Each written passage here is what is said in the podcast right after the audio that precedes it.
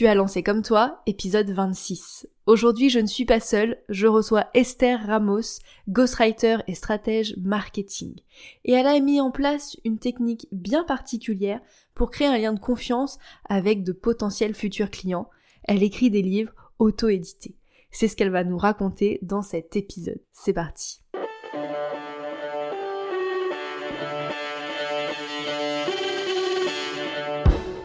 Bienvenue dans Comme toi, le podcast pour créer une communication qui te ressemble. Tu veux attirer tes clients de cœur et vendre naturellement grâce à ta création de contenu authentique? Bouge pas, j'ai ce qu'il te faut. Je suis Clémentine et j'accompagne les entrepreneurs engagés à prendre leur place et faire entendre leur voix avec une stratégie de communication adaptée à elles et leur business. Et oui, il existe autant de manières de communiquer sur Internet qu'il y a d'entrepreneurs. Et c'est ce que je veux te montrer dans Comme toi. Chaque semaine, seul ou en compagnie d'entrepreneurs qui trouvent des clients avec leur contenu, je vais te donner les clés pour trouver ta propre manière de t'exprimer et rendre plus visible ton activité. Si tu cherches un endroit safe, sans injonction et en full transparence, tu l'as trouvé. Enjoy ton épisode.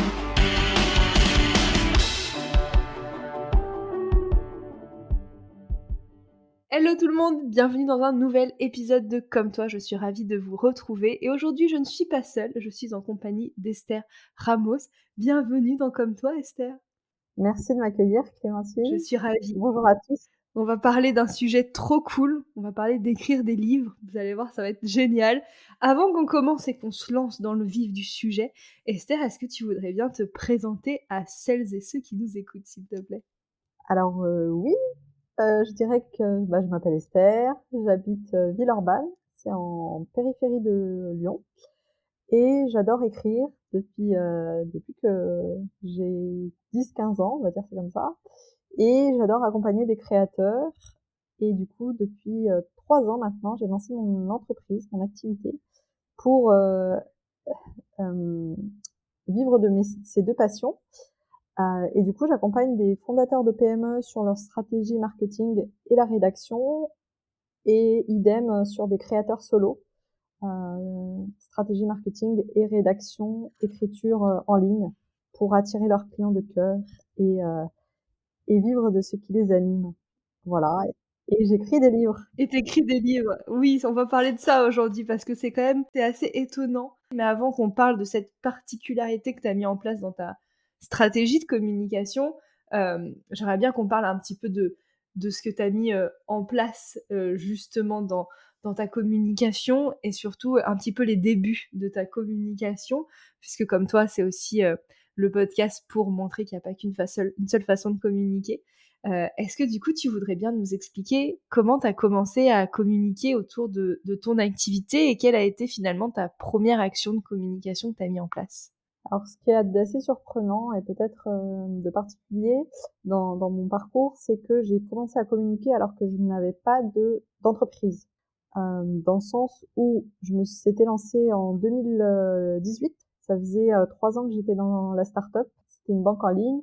Et je commençais, comme tous les trois ans à peu près dans, ma carrière, à me poser des questions. Euh, à me poser des questions sur qu'est-ce que je veux, euh, quel est le sens de ma vie, questions à la fois terre à terre et aussi existentielles. Et j'ai commencé à écrire sur un réseau social qui s'appelle Quora, qui est l'équivalent de Reddit, où c'est des questions-réponses.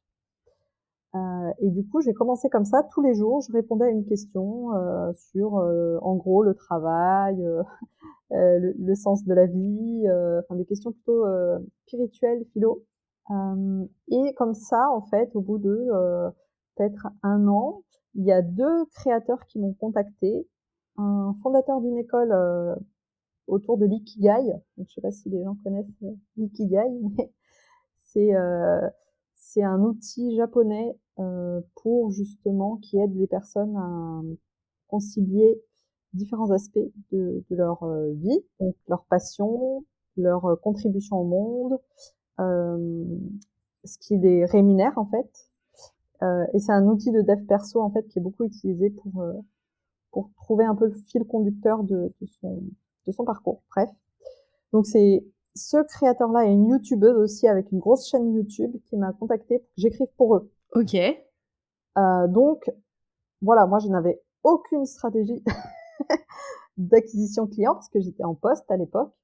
Euh, et c'est donc c'était mes premières actions de com, c'était de commencer à écrire sur internet pour partager euh, mes questionnements, sans aucune aucune intention derrière de, de me dire euh, des gens vont me contacter pour que j'écrive pour eux. Ok, et en plus tu as commencé du coup sur un canal qui est pas hyper commun. J'avoue que c'est la première fois que j'entends parler de ce réseau social.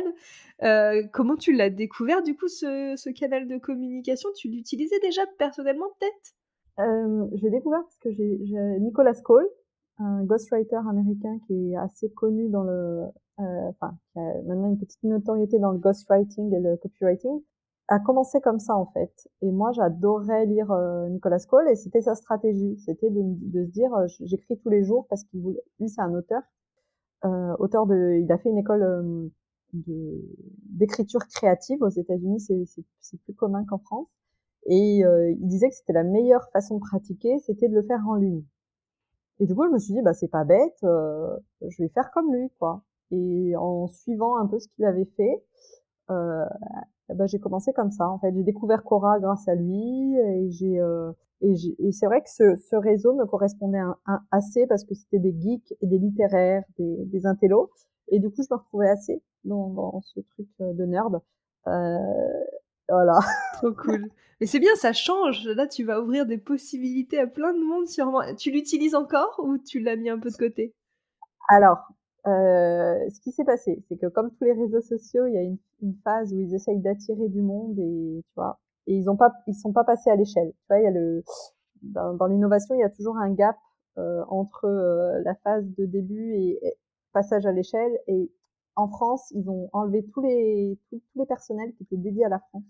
Ils sont repliés sur euh, les États-Unis. Du coup, aujourd'hui, j'ai quand même l'impression que bah il y, y a un noyau dur qui reste, mais qu'ils ont vraiment du mal à, à aller au-delà quoi en termes d'utilisateurs. Et c'est beaucoup utilisé par maintenant des gens du marketing ou des gens tu vois des créateurs pour identifier peut-être des, idées de contenu des, choses et les utiliser sur d'autres réseaux sociaux. Mais il y a, y a moins ce côté euh, il y a, y a peut-être ouais c'est un, un peu moins moins populaire et moins voilà que, d'autres réseaux euh, en France en, particulier. Ok.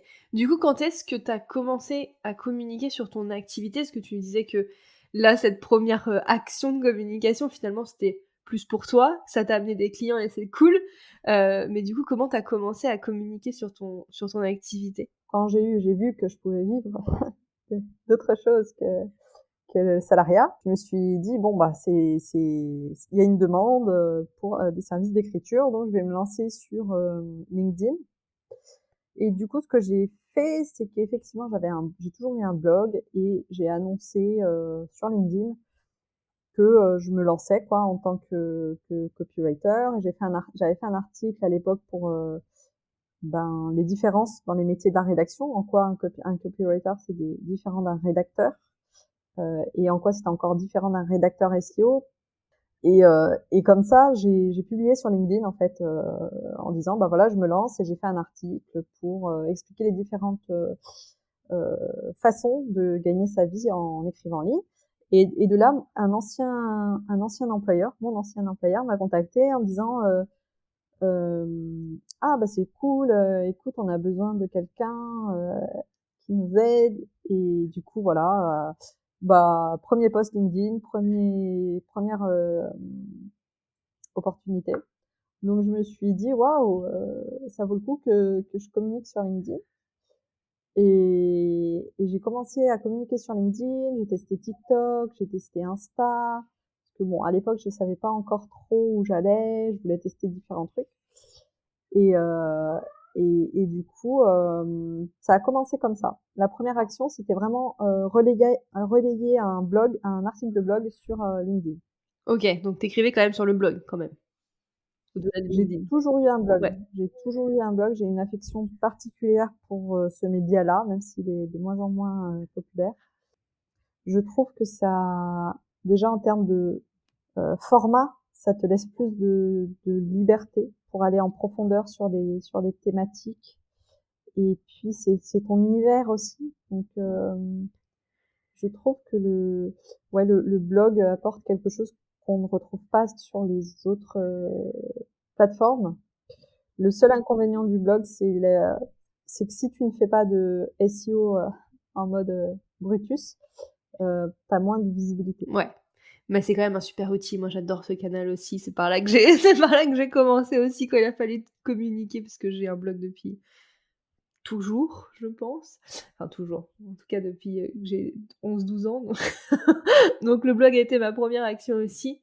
Et, et en vrai, oui, il est moins populaire aujourd'hui. C'est moins le canal qu'on va utiliser directement. Et pourtant, quand est-ce que j'ai posé cette question? Il n'y a pas très longtemps avec des, clients, je leur ai dit, mais quand tu fais une recherche Google, enfin, quand tu dois chercher une information, tu fais quoi? Une recherche Google. Qu'est-ce que, sur quoi tu tombes quand tu fais une recherche Google? Bah, Des articles de blog. Et donc finalement, euh, c'est toujours euh, très bien pensé. En tout cas, ça peut être pertinent. Après, effectivement, comme tu dis, ça nécessite du SEO pour être référencé et tomber dans ces résultats de recherche-là. Mais, euh, mais c'est un super, un super moyen de communiquer. Moi, je trouve ça trop cool. Et c'est bien que ça soit encore euh, utilisé dans la, enfin, voilà, il n'y ait pas que les réseaux sociaux, quoi. Je trouve ça, chouette. Tu utilises encore, du coup, ton blog? Je l'utilise, euh, en fait, je l'utilise en recyclant mes newsletters parce que du coup, pour euh, comme j'ai une petite base de lecteurs euh, et je trouve que la newsletter, ça permet d'avoir plus d'attention aussi. J'ai mis ça en place euh, récemment parce que fait, je l'ai fait pour un client et du coup, je me suis dit bah ouais, pourquoi tu le fais pas pour toi? D'avoir la newsletter et de la recycler ensuite sur le sur le blog. Ok, hyper intéressant de le faire dans ce sens-là, de recycler la newsletter en article de blog. C'est vrai qu'on a plus tendance à se dire, je vais recycler des autres contenus que j'ai déjà fait en newsletter mais c'est intéressant de le faire dans ce sens-là. Euh, ouais, bah, je trouve que la newsletter, euh, ça t'apporte un lien particulier finalement. Euh, parce que euh, tu es dans la boîte mail des personnes et puis moi je sais qu'il y en a qui me répondent toujours. Donc euh, ça, ça, ça donne une intimité finalement. Euh, alors que sur le blog, j'ai l'impression que les commentaires sont vraiment en perte de vitesse. Les gens n'osent plus trop commenter, où il y a beaucoup moins d'interaction. Et du coup, euh, voilà, je, je, trouve que la newsletter, euh, c'est après le blog, je dirais que c'est mon, même mon canal préféré. Ouais, je comprends moi aussi. Là où tu as de la place pour écrire, quoi, finalement. Ça, ça, ça coule de sens. euh, quand tu as commencé à communiquer, est-ce que tu avais des appréhensions, des peurs? Comment tu t'es senti quand tu as commencé justement à faire ton blog, à relayer sur LinkedIn? Puisque c'est pas toujours évident de commencer à communiquer. Donc comment toi tu te sentais à, ce moment-là? Je pense qu'au début c'était vraiment pas, euh, enfin c'est particulier parce qu'au début je le faisais pas pour euh, le, le, business, donc je me sentais vraiment détendue avec, en mode euh, c'était vraiment un besoin existentiel, un besoin vraiment personnel d'expression et de d'écrire quoi. Et du coup j'étais vraiment en mode détendu, tu vois. Alors que quand il y a eu euh, le côté business, là, j'ai vu un changement s'opérer où je me mettais beaucoup plus de pression, où euh, j'essayais de vraiment rentrer dans une ligne éditoriale, où en fait, ça a vraiment eu un, il y a vraiment eu un, un changement d'état d'esprit à ce moment-là, euh, où je me suis vraiment mise dans des injonctions pour ressembler peut-être à d'autres créateurs, pour, tu vois, euh, ouais, à un moment donné. À un moment donné, je, je pense que je me suis un peu perdue dans ça, dans ça. Alors qu'à la base, j'étais vraiment sur quelque chose de, en fait, à la base, je faisais vraiment par plaisir, par passion, par, tu vois, par amour pour l'écriture. À un moment, je l'ai fait pour le business, mais en mode trop, trop marketeuse. Mon côté marketeuse est revenu, mais très, très fortement. Et j'en perdais un peu le sens, un peu le plaisir.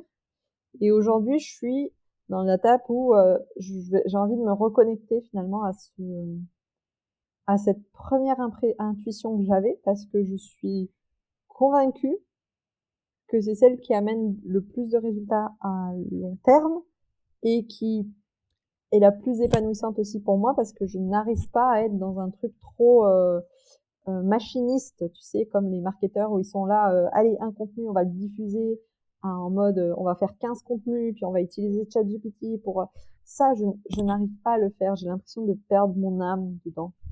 Et du coup, euh, de revenir à quelque chose de beaucoup plus partir de moi, tu vois, parce que l'intuition, elle était juste. C'est ce qui m'a ramené des clients et c'est ce qui m'a ramené des clients dans des secteurs que moi je kiffais, c'est-à-dire le développement personnel. Hum, donc revenir à cette intuition qui était juste de moi, qu'est-ce, quel contenu j'ai envie de lire, quel contenu j'ai envie de, de, de, quel message j'ai envie de partager, tu vois, qu'est-ce que qu'est-ce que j'ai appris et moins me soucier de, de du côté euh, il faut absolument optimiser, il faut absolument rentrer dans une ligne édito, il faut non, parce que il faut, il faut, il faut. J'ai vu que ça étouffait finalement ma ma créativité, ça me mettait beaucoup d'injonctions et au final les résultats étaient pas si ouf que ça au final, tu vois. C'était pas quand j'étais en mode machine, ça marchait peut-être enfin ça marchait mais j'attirais des clients qui étaient pas forcément euh, dans des choses que moi je enfin comment dire voilà, j'attirais pas forcément les, les, bons clients pour moi. Et en plus de ça, je, je perdais mon âme. Donc, je vois pas de, pas d'intérêt. T'as as bien raison. Ça, c'est, ça, c'est capital et je le répète très, très souvent à mes clientes. Mais écoutez-vous, en fait. La communication, c'est ça qui est beau et c'est pour ça que j'aime la communication. C'est qu'on peut faire ce qu'on veut, en faire ce qu'on veut. On a plein d'outils géniaux à notre dispo. Et après, c'est à nous d'en faire ce qu'on a envie d'en faire et oui, il y a un peu des codes, etc., blablabla. Bla mais les tendances qui sont celles qui existent euh, là maintenant en 2023, bah elles existent parce qu'il y a des personnes qui ont osé sortir un peu des cases et faire d'autres choses. Et les tendances de 2024, 2025, 2026, bah elles vont partir de nous maintenant parce qu'on essaye des nouvelles choses. Donc, euh... donc t'as bien raison de vouloir euh, plus revenir à tes intuitions et t'écouter. Et ça t'empêche pas, en t'écoutant, en suivant ton intuition, d'avoir quand même une mini ligne conductrice et de savoir où tu vas en fait. C'est pas parce que tu suis ce que tu penses être bon pour toi et ce que tu as envie de partager que tu pars dans tous les sens et que ton message il va pas résonner quoi. Non, je pense que dans tous les cas, le fait d'avoir beaucoup écrit, d'avoir beaucoup pratiqué toutes ces années, ça m'a donné comme les grandes thématiques dans lesquelles euh, j'avais envie de m'exprimer. Ça m'a apporté beaucoup de clarté là-dessus. Donc aujourd'hui, j'ai moins besoin, tu vois, de, de ce truc hyper, euh, d'un truc hyper structuré, hyper rigide, parce que j'ai déjà euh, mis en place des rituels, j'ai déjà un petit peu les, grandes thématiques, donc le sens au travail, entreprendre pour pour donner du sens à, sa vie, le marketing digital, parce que moi je suis une marketeuse, j'adore le marketing, mais le marketing conscient euh, et l'écriture digitale, c'est mes grandes thématiques, donc ça, je les ai déjà. Donc tu vois, après, j'ai pas vraiment besoin de m'enfermer dans des trucs hyper euh, euh, hyper rigides, puisque ça, euh, voilà. Et puis pareil, les, les, les routines d'écriture, je les ai. J'ai beaucoup écrit. Euh, à un moment, j'écrivais trois à quatre heures par jour, tu vois. Donc j'ai pas, j'ai pas besoin de, j'ai, j'ai pas besoin de me mettre des, des contraintes trop fortes, parce qu'au contraire, ça, ça m'étoufferait. Carrément, mais c'est bien de le savoir, c'est bien d'en avoir conscience et de pouvoir faire euh, ta com comme t'as envie de, comme as envie de le faire. Justement, dans Comme toi, l'idée c'est vraiment de montrer qu'il y a plein de stratégies, qu'il y a plein de façons de communiquer. Est-ce que tu pourrais nous partager dans les grandes lignes aujourd'hui ta stratégie de contenu, ta stratégie de communication? Elle ressemble à quoi? Quels canaux tu utilises? Du coup, on a parlé du blog et de LinkedIn. Est-ce qu'il y a d'autres canaux? Et la newsletter, on a parlé de la newsletter aussi. Est-ce qu'il y a d'autres canaux que tu utilises? Pourquoi tu as choisi cela et comment tu t'organises un petit peu euh, un petit peu dans ton parcours, euh, quel est le point de départ, quel est le point d'arrivée, comment tu qu'est-ce qui t'aide à trouver des clients, etc. J'étais beaucoup, j'ai beaucoup testé pendant les six derniers mois les posts LinkedIn à haute fréquence. J'étais sur les posts LinkedIn pour la visibilité, euh, la newsletter pour garder le lien avec mes, avec mes, mon public, et puis, euh, j'avais fait un mini cours aussi sur LinkedIn en six mails, qui est toujours disponible sur mon site, que les gens peuvent télécharger. Euh, donc, donc ça, c'est la partie contenu. Euh, et à côté de ça, j'ai toujours eu une approche, euh, bah, je viens d'école de commerce, donc toujours une approche un peu plus commerciale dans le sens de faire du réseau. J'ai toujours à côté un call réseau par semaine euh, et des mails de prospection. Voilà, des mails de prospection et des mails à des anciens clients. Donc j'aime beaucoup le mail parce que voilà, donc beaucoup de mails et je le considère comme du contenu pour moi parce que ça me permet aussi de, tu vois, les gens me posent aussi des questions, des anciens clients peuvent me poser des questions par mail et moi j'en profite pour faire une vidéo sur ces questions ou de faire un post sur, sur les questions qu'ils me posent. Donc pour moi ça fait partie de la stratégie de contenu, c'est pas euh, c'est pas à part, c'est vraiment euh, une stratégie de contenu, je l'inclus la, la stratégie commerciale dedans. Carrément et merci de, merci de le dire et merci de souligner ça parce que c'est vrai que quand euh, pour beaucoup la stratégie de contenu c'est poster sur Instagram, poster sur LinkedIn. Alors qu'il y a tellement plus que ça dans le contenu et que comme tu dis, bah, le mail, c'est du contenu, que faire du contenu, en tout cas avec l'objectif de trouver des clients et de développer son activité par ce biais-là, bah, ça passe aussi par, comme tu fais, créer du lien, relancer des gens, prospecter. Alors chacun prospecte un peu comme il veut. Moi j'avoue que la prospection à froid où les gens ne me connaissent pas, c'est pas mon, pas mon truc. Mais euh, ça peut être aussi du contenu, effectivement, tu peux apporter des choses. Donc euh, merci de l'avoir souligné, c'est très cool de pouvoir euh, en parler.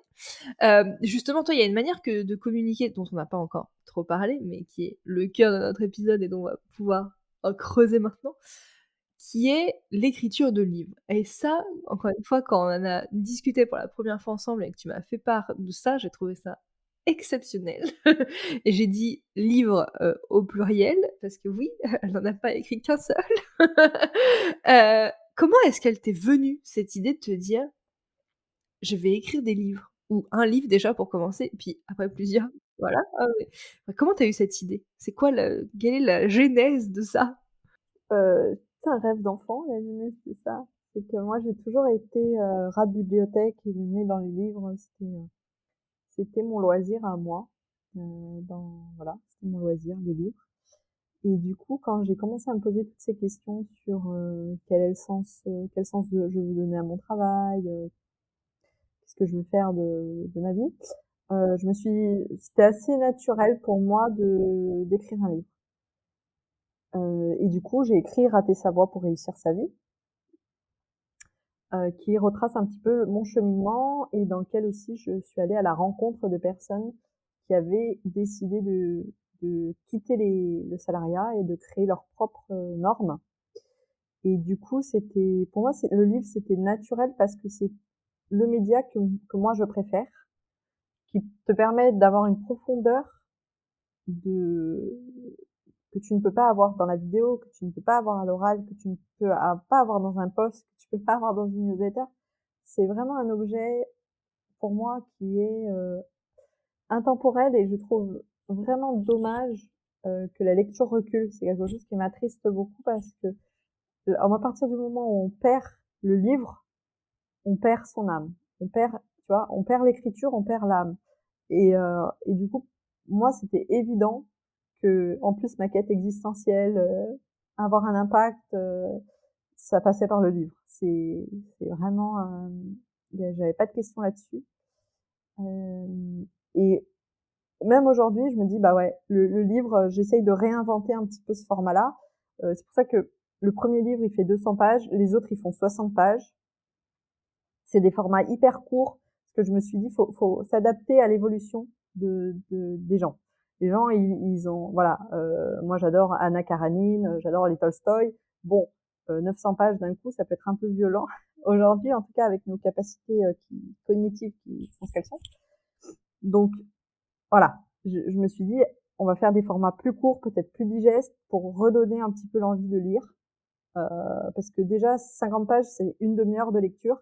Moi, voilà, 50 pages, euh, une demi-heure de lecture, j'aimerais offrir cette expérience-là aux gens, de pouvoir pendant une demi-heure se couper des réseaux sociaux et de et, et, voilà et de et de reprendre cet objet-là en, en, dans le cœur et dans la voilà euh, c'est vraiment ça que je voulais. Trop cool. Ok. Et donc décider d'écrire des livres sur ton domaine d'activité parce que donc le premier c'était plus sur ta ton parcours, ta réflexion, etc. Et les, les deux suivants, pour l'instant, t'en as trois, hein, si je dis pas de bêtises. La dernière fois, tu m'en as montré trois. Oui, euh, j'en ai, trois. Enfin, j'ai trois mini-livres et Raté sa voix. Ok, donc ça fait quatre au total. Euh, du coup. Et, le, un, un, recueil de poésie, Sauver l'amour. Ça fait cinq en fait. tu m'as pas tout montré la dernière fois. euh, comment t'en es venu à te dire, ok, euh, je vais continuer d'écrire des, des, livres et d'écrire des livres sur mon domaine d'activité? Ça, je pense que j'avais besoin de structurer ma pensée parce que je me suis confrontée au, syndrome de, l'expert quand j'ai lancé mon activité. Et du coup, euh, je voyais bien que ce qui était évident pour moi, j'avais des entrepreneurs en face qui n'avaient pas la même maturité sur le marketing. Moi, j'avais, enfin, j'avais 10 ans de marketing derrière moi, j'ai contribué au lancement de trois entreprises. Il y avait plein de choses sur lesquelles, mais je me disais, par exemple, le positionnement. Euh, le positionnement, on le découvre par émergence. On va pas, on va pas faire une étude de positionnement en amont, tu vois. Enfin, on l'a fait très sommairement, mais en vrai, ça, ça, ça met 3-4 ans à trouver un positionnement. Enfin, tout dépend après ton, ton activité. Si tu es sur de, je sais pas, si tu ouvres une boulangerie, c'est, c'est voilà, le positionnement est plus simple entre guillemets que si tu euh, lances euh, une activité dans le euh, l'accompagnement par euh, le chamanisme. tu vois, il y a, pas la même, euh, c'est pas, c'est pas la même, euh, voilà, la même chose. Le marché n'est pas la même maturité. Donc bref. Et puis quand on est seul aussi, on évolue aussi en fonction de, de des retours. Donc c'est difficile de, de, d'avoir un positionnement et de se dire en trois mois, je vais avoir mon positionnement. Je voyais toutes les promesses marketing qui disaient en trois mois, tu vis ton activité, tu as 10 000 euros par mois. Moi, je me suis dit, mais waouh, c'est quoi ça? Euh, tu vois? Non, et du coup, j'ai vraiment eu envie de vulgariser le marketing et et l'écriture en ligne en, disant bah non, il n'y a pas que l'écriture marketing, il y a aussi l'écriture digitale qui est celle que moi j'ai mis en place, c'est-à-dire de partir de ces centres d'intérêt et pour attirer des clients. Donc c'est pas du tout la même démarche que l'écriture marketing. Donc je voulais vulgariser ça et je voulais vulgariser le, marketing en disant mais le marketing ce n'est pas euh, le, le, diable. le, marketing c'est le reflet de, ta psychologie, de tes valeurs. Et c'est ça peut être un super outil pour pour partager en fait ta connaissance. Et c'est vraiment cette intention là que j'avais quand j'ai fait les livres et je me suis dit bah moi je peux pas accompagner tout le monde. Enfin, je suis toute seule du coup, euh, en plus, tout le monde n'a pas les moyens de, de, de, se payer un accompagnement à 1000 euros. Donc, je me suis dit, je vais mettre les livres à 5 euros, comme ça, bah, ceux qui veulent, en tout cas, ceux qui ont la volonté d'apprendre et la curiosité d'en savoir plus, ils auront ça à disposition et ça leur donnera les bases. Trop bien. C'est super intéressant comme, euh, comme sa façon de, mettre euh, à dispo ton, savoir-faire et tes connaissances pour le plus grand nombre. effectivement, ça te permet d'avoir un impact sans passer par euh, le la formation en ligne, tu vois, sans passer par euh, le truc qu'il faut faire, parce qu'en ce moment c'est un peu ça, si tu veux avoir de l'impact et aider plus de monde, etc., fais une formation en ligne. Toi t'as dit, bah moi je vais écrire des livres, comme ça je vais quand même partager mes connaissances, mes compétences, apprendre, permettre à des gens d'apprendre des choses sur le marketing, par le livre. Je trouve ça trop chouette. Le livre, ce qui me tient aussi à cœur, c'est que c'est le plus, enfin le plus, dire, le plus démocratique, dans le sens où c'est plus accessible financièrement. Euh, si je fais une formation, je sais que je mettrai la même chose que dans mon livre, mais avec des exemples, et je multiplie le prix, tu vois. Un livre, une formation, ça sera toujours plus cher qu'un livre. C'est sûr, c'est sûr. Euh, avant qu'on entre dans euh, voilà ce que ça apporte à ton activité les livres, j'aimerais qu'on parle un petit peu de la conception parce que là on dit t'écris des livres, t'écris des livres. Donc là les, gens qui nous écoutent doivent se dire bah comment elle fait? Est-ce qu'elle est passée par une maison d'édition? Est-ce qu'elle a contacté des gens, etc. Tu auto-édites. Est-ce que tu peux un peu nous expliquer du coup bah, comment ça se passe de concevoir un livre du moment où t'as l'idée jusqu'au moment où les gens ils peuvent l'acheter en fait? Ils peuvent l'avoir dans les mains, l'objet. Alors le premier livre, il m'a mis trois, j'ai mis plus de trois ans à l'écrire, donc il y a eu un accouchement assez douloureux. après, en fait, il y a différence. Maintenant que j'ai écrit à la fois des livres de fiction et des livres de non-fiction, parce que j'ai, voilà, j'ai, là, j'ai mon deuxième recueil de poésie qui est finalisé. Il y a quand même une différence entre les deux. Dans les livres de non-fiction, ce qui aide, c'est vraiment d'avoir euh, une structure et un sujet qui sont déjà délimités, à peu près définis, euh, vraiment de, de, travailler sur euh, euh bah, le titre, enfin, peut-être pas le titre parce que le titre tu l'as à la fin, mais au moins d'avoir de quoi est-ce que je veux parler, quelles sont les trois, quatre grandes parties du livre, quelles sont les sous-parties, d'avoir le plan, ça c'est vraiment indispensable. En, tout cas pour l'écriture de non de, de non fiction. Euh, donc ça c'est la base de travailler le plan. Et après une fois qu'on a le plan, en tout cas pour moi parce que peut-être j'ai aussi des facilités et c'est pas le cas de tout le monde, une fois que j'ai le plan, c'est de créer le cadre qui permette euh, un cadre soutenant, qui permette parce que l'écriture c'est pas quelque chose que tu as besoin de faire pour survivre.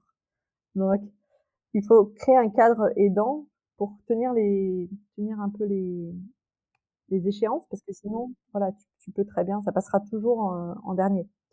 Donc euh, il y a ça aussi. Le deuxième point, la deuxième étape, c'est quel cadre? Moi, j'aimais bien écrire toutes les semaines pour euh, voilà avoir une certaine cadence dans l'écriture. Donc ça, et ensuite euh, il y a la relecture que j'ai beaucoup sous-estimé mais qui prend un temps fou. Parce que moi, ce que j'essaye de faire, c'est de d'écrire sans forcément relire, et ensuite de faire un gros travail de, de relecture. Donc ça, c'est pour les livres de non-fiction. Une fois qu'on a ça, moi j'ai décidé de passer par Amazon pour différentes raisons. La première, c'est que c'est le moins, c'est le moins prise de tête, on va dire ça comme ça, et le plus généreux pour les auteurs, dans le sens où les éditeurs traditionnels aujourd'hui reversent 5%. C'est un peu bah, comme le, circuit court, quoi, hein, circuit court aux grandes distributions. Euh, Amazon reverse 60%. Euh, et il n'y a, pas de barrière. Enfin, moi, j'avais pas envie de, tu vois, de faire tout ce process. Euh, enfin, j'ai déjà passé assez de concours dans ma vie, j'ai fait grandes écoles et tout. J'avais pas envie de rentrer dans ce truc de euh, démarcher une maison d'édition, sachant qu'elle va recevoir 200 bouquins, elle va en publier que deux. Puis au final, voilà, j'avais vraiment envie de le faire en mode entrepreneurial.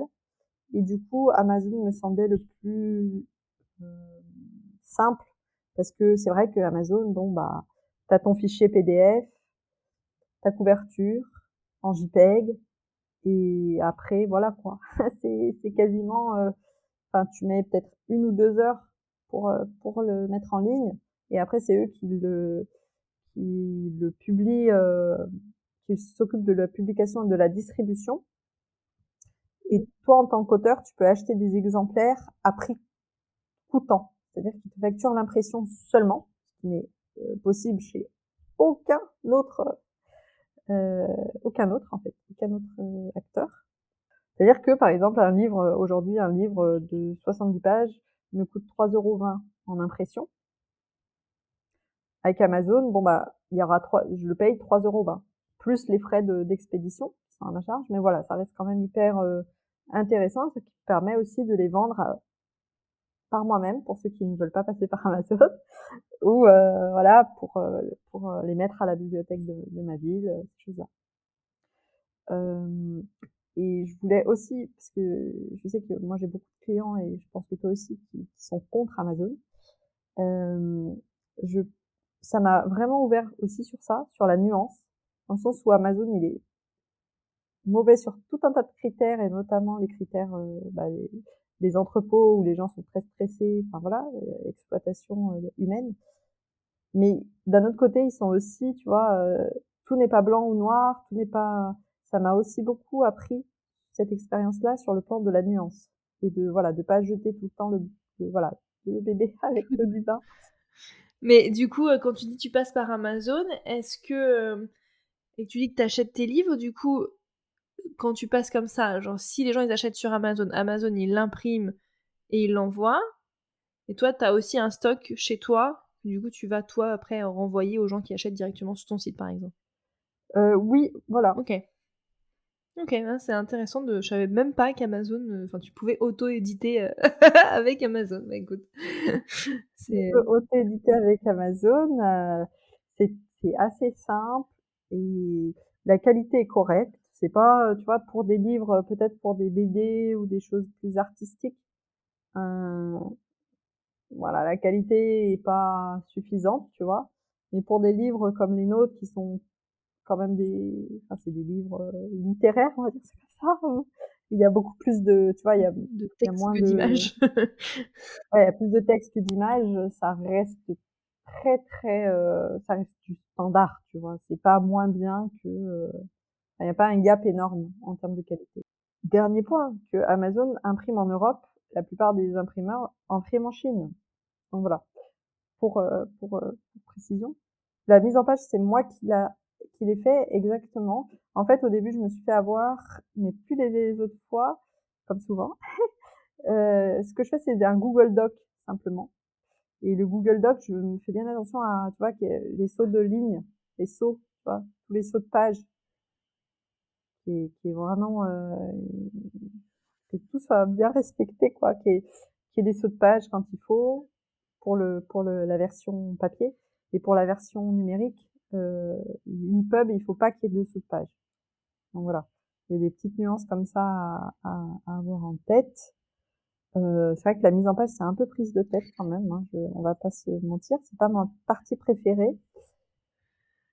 Mais une fois qu'on fait le premier, après moi ce que je fais c'est que je reprends le même euh, le même euh, fichier. Ouais, fait des templates quoi, une template de livres. Ouais, voilà. Parfait. Ok. Et du coup, au niveau de la diffusion, donc on a dit euh, sur Amazon, toi de ton côté, c'est tout pour la diffusion, ce qui est déjà bien, hein, mais.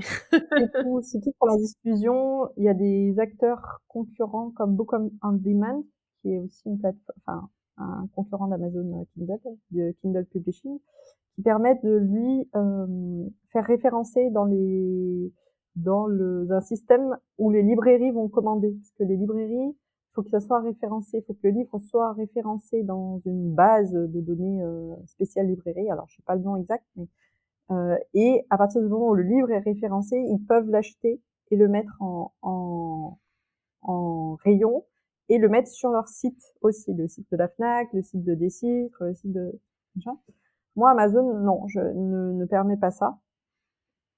Mais voilà, pour l'instant, j'ai j'ai considéré que par rapport à ce que je pouvais gagner en, tu vois, le mettre, c'était tellement de travail, de gestion, ouais, que voilà, je le ferai peut-être quand j'aurai une équipe. Euh, Parce que n'oublions pas, t'es toute seule, donc euh, tu peux pas faire euh, tout, tout, tout, tout, tout non plus. Déjà, t'écris des livres, tu les auto-édites, tu permets de diffuser ta connaissance et ton savoir comme ça. Moi, je me suis vraiment fixé l'objectif d'écrire, de sortir un livre par an. Ah oui, ok. T'as déjà le sujet du prochain? Le prochain, ça va être, euh, oui, c'est ouvrir le cœur. Comment accepter ses émotions euh, C'est un gros sujet. Euh, et c'est sous forme de poème. Euh, et du coup, voilà, c'est le, prochain, c'est ouvrir, le cœur, accepter ses émotions et trouver la paix, quoi. Trop chouette. Tu m'as expliqué en off, et j'ai trouvé ça super génial, que tes livres, c'était un moyen pour toi de prospecter. Est-ce que tu peux nous en dire un peu plus? C'est vrai que je, en fait, quand je dis que j'ai écrit des livres, que ce soit dans un mail de, prospection ou quand les gens voient en fait sur mon sur mon LinkedIn mes livres, ça fait toujours une différence par rapport à d'autres d'autres copywriters ou ghostwriters ou plumes ou stratèges. C'est vrai que ça me positionne, je vois différemment. Tu vois, quand on, quand je dis je fais un podcast ou je fais des vidéos, où je fais des tables rondes sur LinkedIn, où je fais des lives, je sens qu'il y y a moins ce côté, euh, euh, ça accroche moins que quand, quand ah ouais j'ai écrit cinq livres.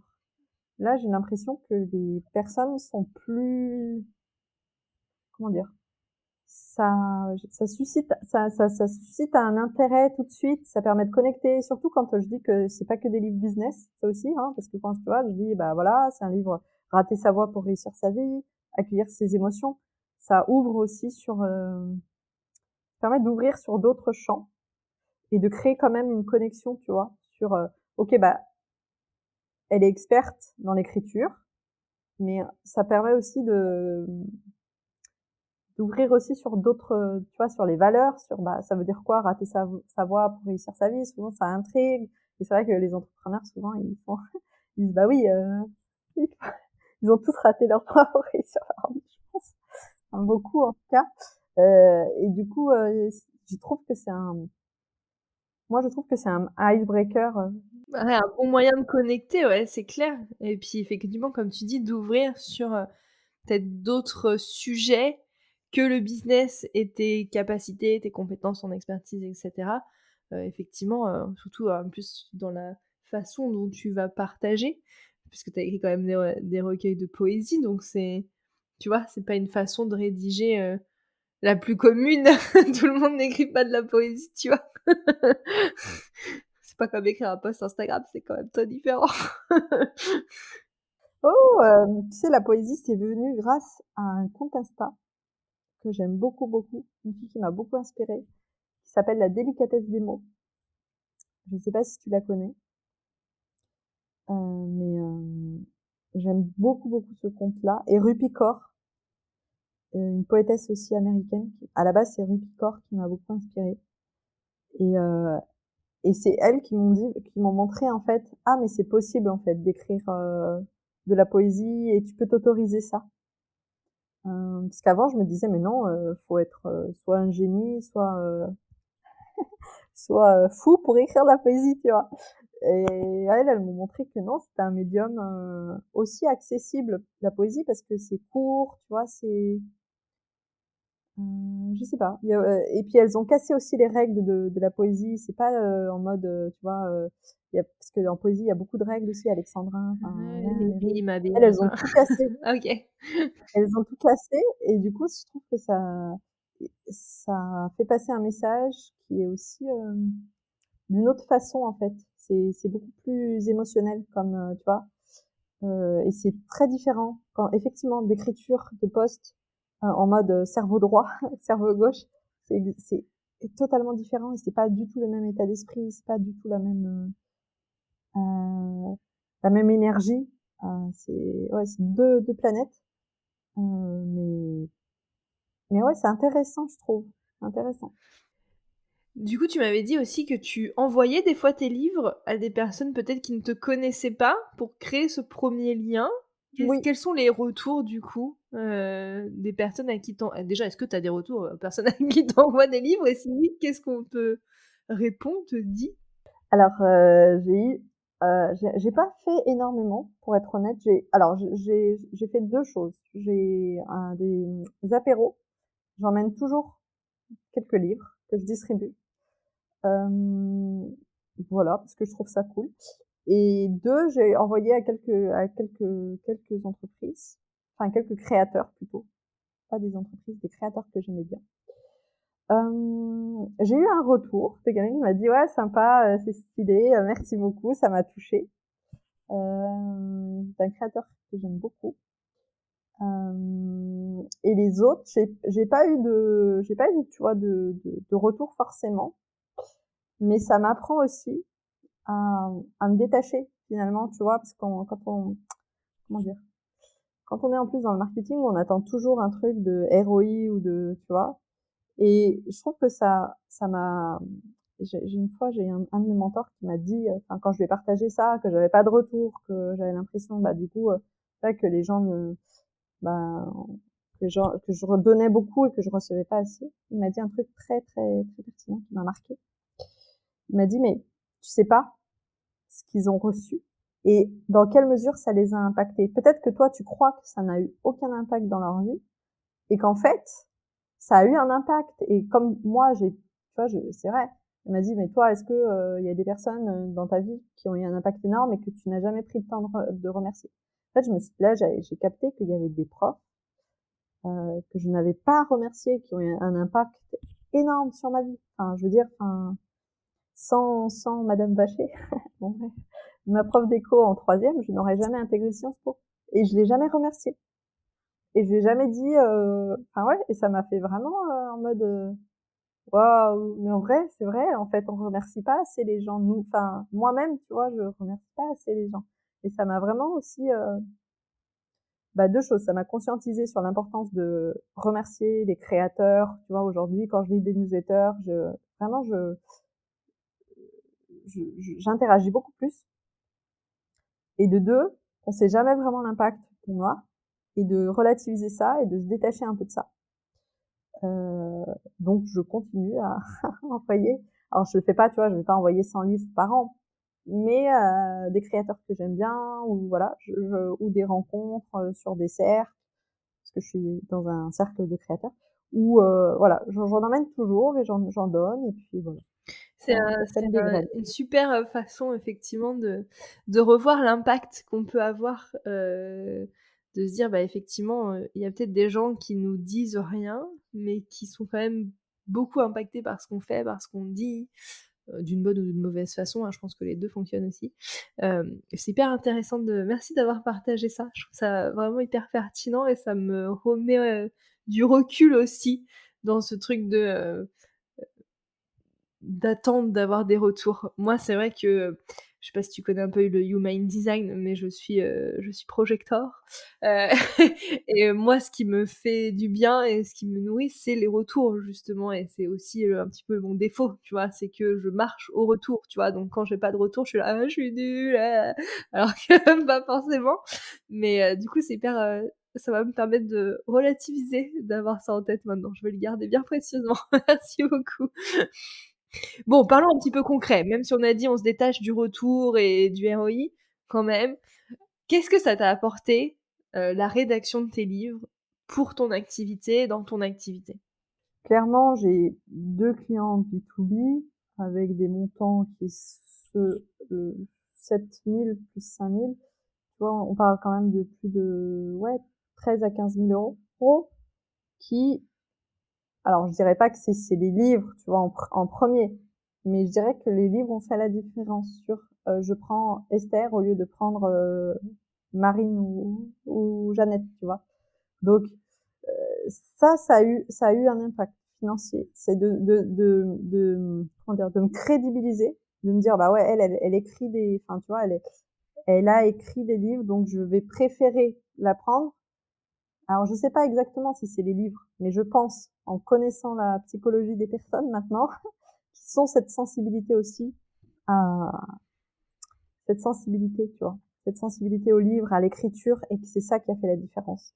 C'est vraiment le, le goût pour l'écriture et pour la, la profondeur, euh, pour les livres, euh, le côté intello. C'est ça qui a fait la différence. Donc, concrètement, donc financièrement, ça a eu, je pense, un impact, même si j'en suis pas sûre à 100%, je le sens, je le ressens fort. Et ensuite, ce que ça m'a aidé, c'est que moi, d'une part, je suis introvertie, et d'autre part, je j'ai une pensée en arborescence, c'est-à-dire que j'ai une, une créativité, je peux te faire un lien entre Warren Buffett et le bouddhisme, comme ça. Euh, et du coup, ça peut être déstabilisant pour les gens. Parce que bah voilà ils, comprennent pas tu vois. Ils comprennent pas c'est un bug dans leur cerveau. Et pour moi c'est tout à fait normal de cette connexion. Elle se fait mais d'une façon très évidente. Parce que pour moi voilà c'est c'est les mêmes principes. Et et du coup ça me permet vraiment de structurer ma pensée et de la rendre intelligible et compréhensible pour le commun des mortels et 99% des autres gens qui ne sont pas dans ma tête. Donc c'est vrai que je suis hyper à l'aise euh, maintenant, tu vois, de, de parler d'écriture digitale. C'est quoi la différence entre l'écriture digitale et l'écriture marketing? Euh, Qu'est-ce que, tu vois, euh, euh, qu'est-ce que, enfin, il y a plein de, de, de le marketing conscient. Qu'est-ce que c'est? Il y a plein de concepts comme ça que j'arrive à clarifier parce que je l'ai écrit dans mes livres. Euh, le positionnement par émergence. Euh, je pourrais t'en citer à, à, à l'appel. Le client idéal n'existe pas. Euh, tout ça, ça, ça m'aide vraiment, vraiment à structurer la pensée, à la rendre intelligible, à la rendre euh, euh, claire, parce que c'est vrai que moi, on m'a beaucoup fait le, m'a beaucoup fait le reproche que je n'étais pas assez claire dans mes idées, que j'avais des idées peut-être un peu perchées parfois. Et du coup, et du coup, j'ai vraiment cette volonté de, de vulgariser et de dire non, l'idée elle est pas perchée, c'est juste que moi je l'exprime mal parce que dans ma tête, l'idée elle va plus vite que l'oral. En fait, j'ai l'idée, les idées vont plus vite que j'ai le temps pour les exprimer oralement. Donc si je ne fais pas ça, ce travail à l'écrit, je ne vais pas être fluide dans mon, dans ma façon de, de présenter les choses. Je ne vais pas être confiante. Je ne vais pas avoir confiance en mes idées. Voilà, ça me donne ça aussi. Et ça, c'est quelque chose que je peux pas faire sans l'écriture. Ça me permet vraiment de prendre aussi du recul sur, euh, sur les choses, justement de tester mes idées. Est-ce que c'est vrai? Parce que des fois, c'est tellement génial dans ma tête, je le pose sur le papier, je me dis, mais c'est tellement merdique. Qu'est-ce que tu as voulu dire? Tu vois? J'ai l'impression que c'était génial et en le posant, je me dis, bon, euh, ça demande un peu de... C'est aussi la force de, c'est aussi la force de l'écriture, je pense, je trouve, de pouvoir effectivement ancrer alors pour de vrai, ou sur ordinateur finalement, mais euh, parce que je suppose que tu écris tes livres quand même à l'ordi, tu ne les écris peut-être pas à la main sur papier, quoique pourquoi pas, mais, euh, mais je trouve que ça ancre, tu vois, euh, et c'est vrai que j'ai mes clientes qui ont beaucoup ces, réflexions-là quand on fait le travail en coaching et que moi, du coup, je prends des notes de ce qu'elles disent et que j'écris et qu'elles, après, elles vont faire le travail aussi d'écrire pour me faire des... que je corrige, etc., que je regarde, elles m'ont dit, ah bah, le sortir de mon cerveau, l'exprimer, l'écrire, ça rend les choses beaucoup plus réelles, beaucoup plus concrètes. Je vois plus où je vais, effectivement, je, ça, ça, ça donne vie quasiment à, à son idée. Après, elle est bonne ou elle est pas bonne et on la, on la garde ou on la garde pas, mais au moins, elle prend une existence plus réelle et plus concrète, je trouve, quand elle est notée quelque part. Enfin, moi, je sais personnellement, je suis très comme ça aussi. J'ai besoin de noter des trucs pour me dire ça existe. C'est pas noté, ça existe pas. D'ailleurs, ça peut être aussi euh, un mécanisme de défense moi, je le vois aussi en accompagnement. Personnes qui ne peuvent pas l'exprimer à l'écriture, parce que l'exprimer à, l'écriture, ça serait, c'est trop douloureux, parce que ça serait le conscientiser et donc euh, le rendre vraiment concret. Et du coup, parfois, tu vois, on ne peut pas, on ne peut pas passer par l'écriture tout de suite, c'est pas assez mûr, donc faut ces personnes-là bah, travaillent avec d'autres d'autres professionnels qui passent soit par la peinture, soit par un autre médium, par le corps, parce que le corps parle de toute façon avant euh, que ça soit intellectualisé. Mais ça peut être aussi un signe en fait. Si t'arrives pas à l'écrire, c'est voilà, c'est peut-être qu'il y a des choses qui sont pas hyper euh, euh, digérées au niveau de, qui sont pas dans, dans, dans ta conscience. Et, et en fait, l'écriture, ça, ça, en fait, ce que tu peux écrire finalement, c'est ce que tu es prêt déjà à encaisser. Ce que tu ne peux pas écrire, c'est ce que tu ne peux pas encaisser. Trop bien, c'est une super, euh, une super image. Ok, donc écrire des livres, ça t'a permis de te rendre peut-être plus crédible aux yeux de certains clients et donc peut-être de signer des contrats que tu n'aurais pas signés sans écrire des livres. Et aussi de rendre plus concrète ta pensée et savoir mieux l'exprimer et donc peut-être réussir à mieux faire passer ton message et avoir plus d'impact. Oui, et pour le dernier livre de non-fiction, euh, il y a un truc en plus, c'est que je me suis rendu compte que j'avais beaucoup plus de mal à exprimer mes émotions en oral qu'à l'écrit. Et que ça devenait de, mon enfance, de mon parcours, que j'avais toujours été très timide. Et du coup, le fait d'effectivement de poser par écrit les, choses, c'est aussi une ressource pour moi, l'écriture. Et même dans mes accompagnements, je, je prends comme ça. C'est aussi une ressource pour évacuer des émotions euh, désagréables, agréables, mais plus désagréables qu'agréables. Donc c'est aussi ça. Euh, je me suis rendu compte de ça, plus sur les livres de non-fiction là, que c'était aussi un moyen de canaliser des, des émotions, euh, ou en tout cas les transformer en quelque chose de plus, ah, les transformer. Parce qu'aujourd'hui, c'est vrai que grâce à ce livre, euh, j'arrive à mieux exprimer mes émotions à l'oral, euh, j'ai pris conscience en fait de ça. Et du coup c'est en fait l'écriture ça permet aussi de prendre conscience finalement de, de de, de qui on est et comment on fonctionne. Et tu vois ce que je veux dire? C'est aussi un moyen de, de euh, progresser en tant que qu'individu quoi. Carrément. Trop bien. Est-ce que du coup tu penses que rédiger un livre ça soit une manière de communiquer poser ses idées de rendre les choses plus concrètes qui sont intéressantes pour tous les entrepreneurs, toutes les professions. Si on aime écrire, bien sûr, on s'entend, pas d'obligation. Hein. si vous détestez, écrire, c'est peut-être pas la solution la plus adéquate. Mais pour les gens qui aiment écrire, et qui disent tiens, pour les gens, tu vois, est-ce que tu penses que du coup, c'est peut être pertinent pour tout le monde? Oui. Si tu aimes écrire et que tu as envie de clarifier tes idées, que tu as envie de transmettre euh, que tu as envie aussi de grandir personnellement et de vivre cette expérience qui est une expérience presque initiatique, hein, l'écriture d'un livre, hein, parce que c'est ça t'apprend tellement de choses sur se mettre se mettre un cadre, sur euh, écrire sans attendre, parce que tu peux pas avoir la gratification instantanée quand tu publies un post LinkedIn, bam, tu as cette gratification instantanée de like, commentaires, blabla. L'écriture, c'est pas du tout ça, c'est quelque chose de beaucoup plus euh, euh comment dire quand même donc c'est aussi une expérience qui est euh, euh, riche euh, personnellement et qui effectivement peut aussi t'amener de la clarté. Moi j'accompagne une fille qui a une, qui a une agence de com depuis une dizaine d'années, qui a une expertise sur la créativité agile. Et je sais qu'elle m'avait dit que le fait d'écrire le livre, elle a écrit un livre là, sur son expertise très pointue, ça lui avait permis finalement de conscientiser son approche d'accompagnement qu'elle faisait de façon euh, euh, empirique. Mais tu vois, le fait de l'écrire, ça lui a permis de mettre en place un peu le, le, le process, tu vois, la démarche, de, et du coup, ça lui a permis vraiment de clarifier ce qu'elle faisait de façon peut-être intuitive. Ok, trop intéressant. Clair? Si, si, mmh. carrément. Trop bien. Ok. Donc, s'il faut y aller, ça permet de poser nos idées et de se poser un cadre, effectivement, et puis avoir cette relation. Revenir à soi, je pense aussi. Finalement, écrire un livre, c'est vraiment. Revenir euh, à, soi. Et comment transmettre aussi. Parce que tu reviens à soi, mais aussi parce que ça t'aide à transmettre, euh, euh, tu vois. De revenir à soi, ça permet aussi de dire, bah, parce que t'écris pas juste pour soi, sinon tu ferais un journal, du journaling. Mais comme tu as cette volonté aussi de partager, tu es obligé d'inclure aussi l'autre et du coup de, de dire, bah, euh, de formaliser les choses. Comment est-ce que je le transmets en fait Tu vois, comment est-ce que je le transmets ce message-là? Moi, j'ai écrit pour les entrepreneurs euh, qui étaient qui connaissaient rien au marketing. comment est-ce que je transmets ce message-là? Quels sont les principes un peu euh, que, j'ai envie de partager sur le marketing? Mmh. Carrément. Top. Et donc, on fait un plan, on réfléchit à ses idées, on écrit, on rédige, et surtout, il n'y a pas besoin de faire des tonnes et des tonnes. Un livre, ça peut être 50, 60 pages, ça marche très bien.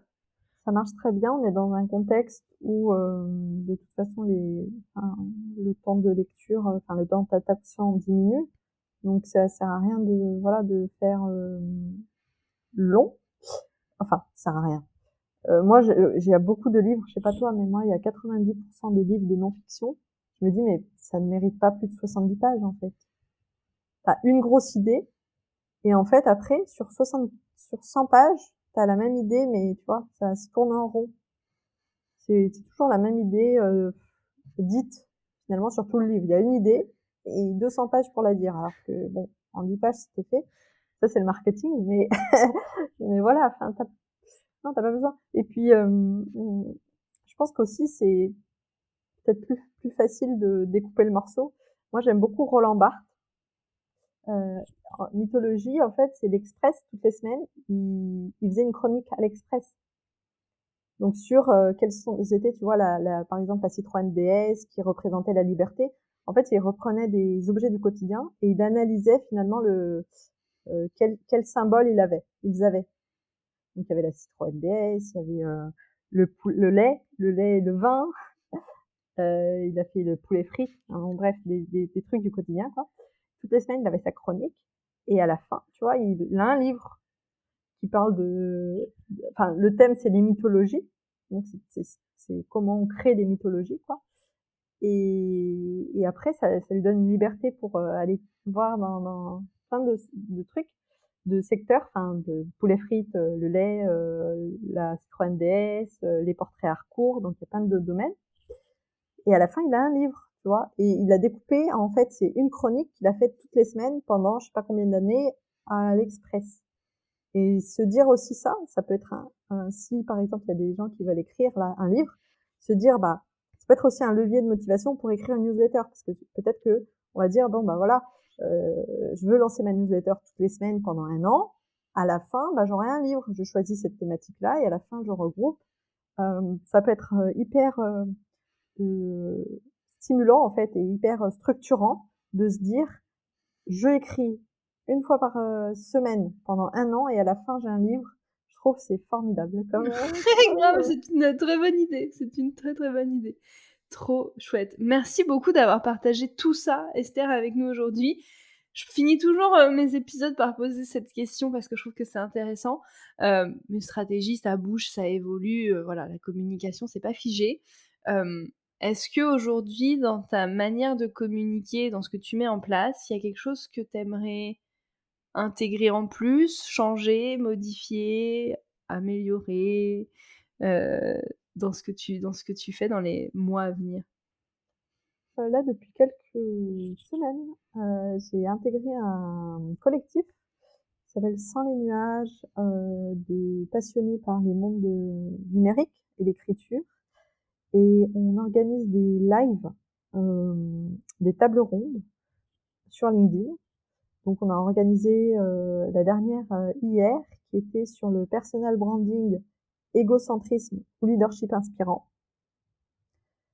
Et du coup, on trouve le format intéressant, ces tables rondes, parce que ça permet justement de se nourrir de différentes perceptions et de sortir de ce... Parce que euh, j'ai aussi envie finalement, après quatre années de création, de sortir du format individuel où tu vois, euh, c'est hyper, hyper intéressant d'un point de vue créateur, voilà.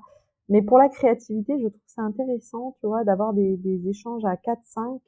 Ça te permet vraiment de, ça amène une autre énergie finalement.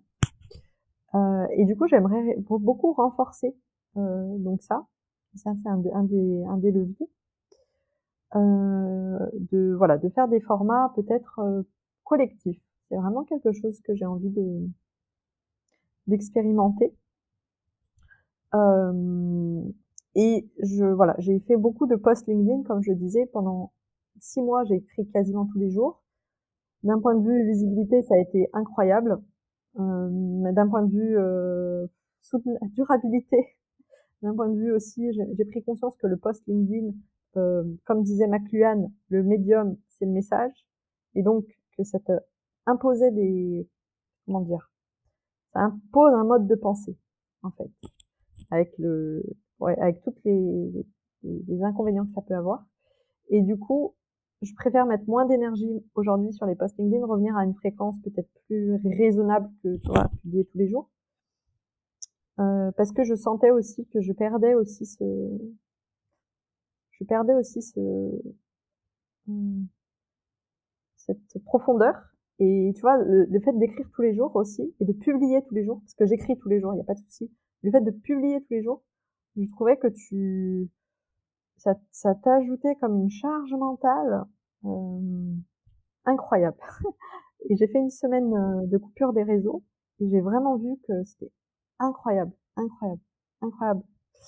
Euh, du coup, pour la suite, j'aimerais vraiment revenir à, à quelque chose de plus euh, euh, durable et de plus sain, une relation plus saine avec euh, avec ces, ces, réseaux, pour vraiment créer de l'interaction, tu vois, plus que de la visibilité.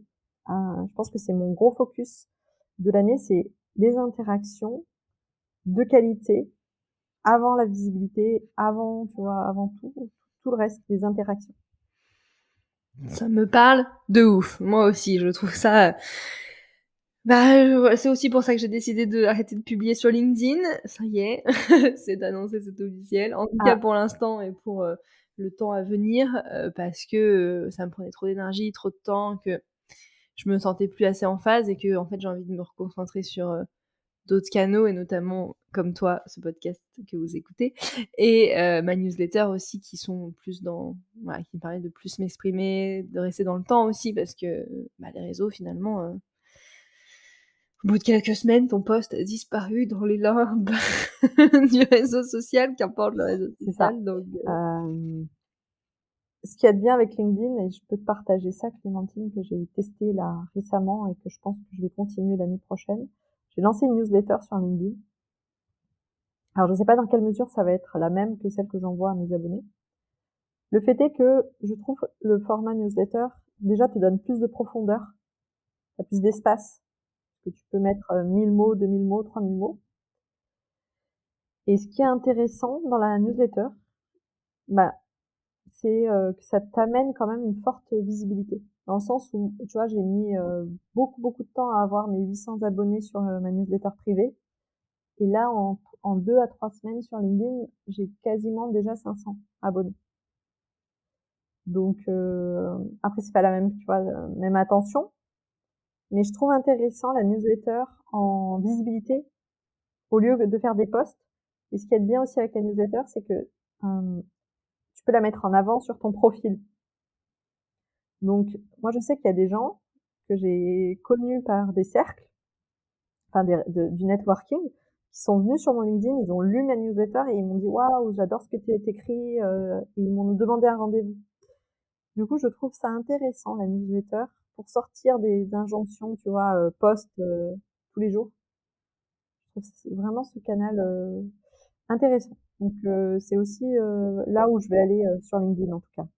Hyper intéressant. Merci beaucoup Esther d'avoir partagé toute cette valeur avec nous aujourd'hui. C'était hyper intéressant d'avoir ton point de vue sur l'écriture de livres et ce que ça peut apporter dans son business. Et toi qui nous écoutes, tu retrouveras tous les liens en description de cet épisode pour te procurer les livres d'Esther si ça t'intéresse et également la retrouver sur LinkedIn. J'espère que cet épisode t'a plu. Si c'est le cas, eh ben, partage-le autour de toi pour le faire découvrir à d'autres entrepreneurs. Et nous, on se retrouve la semaine prochaine pour un nouvel épisode. Merci beaucoup Esther d'avoir été avec moi aujourd'hui. Merci, merci à toi. Hey, merci d'avoir écouté l'épisode jusqu'au bout. S'il t'a plu, si tu as appris quelque chose ou s'il t'a inspiré pour ton propre contenu, fais-le moi savoir en partageant l'épisode. Tu peux me taguer à clémentine.lavote, la vote avec un seul T, pour qu'on s'envoie du love. Et si tu veux aider comme toi à atterrir dans plus d'oreilles, tu peux me laisser une note et ou un commentaire sur Apple Podcast ou sur toute autre plateforme où tu m'écoutes. Je ne mords pas, alors si tu as la moindre question à propos de l'épisode que tu viens d'entendre, tu peux m'écrire sur Instagram, sur LinkedIn ou par mail à hello@clémentinelavote.fr. À la semaine prochaine pour un nouvel épisode. En attendant, passe une belle journée ou une belle soirée et prends soin de toi.